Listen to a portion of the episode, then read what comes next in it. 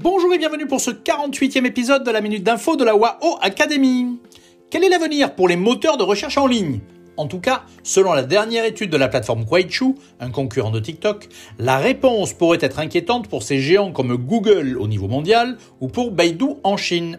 En effet, à fin août, le nombre de recherches effectuées par les utilisateurs de Kuaichu, cette plateforme de vidéos courtes donc, a dépassé 300 millions par jour. Les utilisateurs saisissent désormais directement sur cette plateforme des mots-clés pour trouver soit une recette de cuisine, un produit spécifique et même un service comme par exemple un coiffeur à côté de chez eux.